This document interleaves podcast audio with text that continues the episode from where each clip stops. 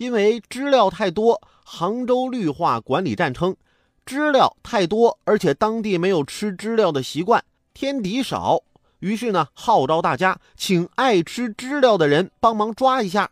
相关人员还说，知了繁殖力强，又是害虫，不用担心过多抓捕会影响生态平衡。大家都知道了吧？第一，知了是害虫；第二，知了可以吃。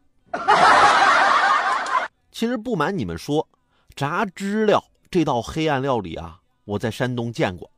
把知了用油炸了，又酥又脆，最后再撒上一层椒盐儿，那味道真是绝了。但是啊，我还是没下得去嘴。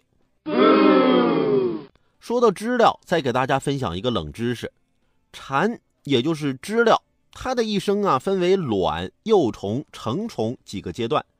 蝉呢，通常要在地下生活两到三年，个别的种类甚至能达到十七年，才可以经过蜕皮变成我们在树上看到的成虫。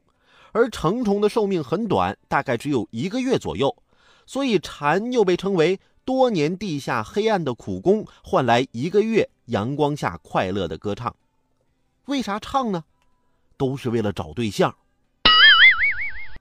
为什么我们听着知了叫这么烦呢？你想他们唱的都是啥呀？美女你好，美女在吗？美女有时间吗？交个朋友呗。这听多了能不烦吗？那些单身的，你们知道你们有多烦了吧？为了还大家一个清静和谐的环境，拯救各种单身人士，二零一八第八届中国哈尔滨相亲文化节又要开幕了。这八年来，我们已经成功帮助数千对单身人士牵线搭桥。除了我们，谁还能一次性给你提供上万名优质单身男女的资源呢？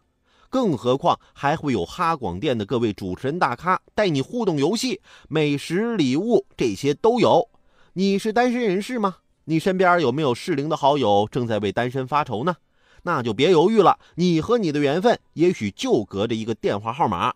第八届中国哈尔滨相亲文化节报名电话：八七九九七三九九八七九九七三九九。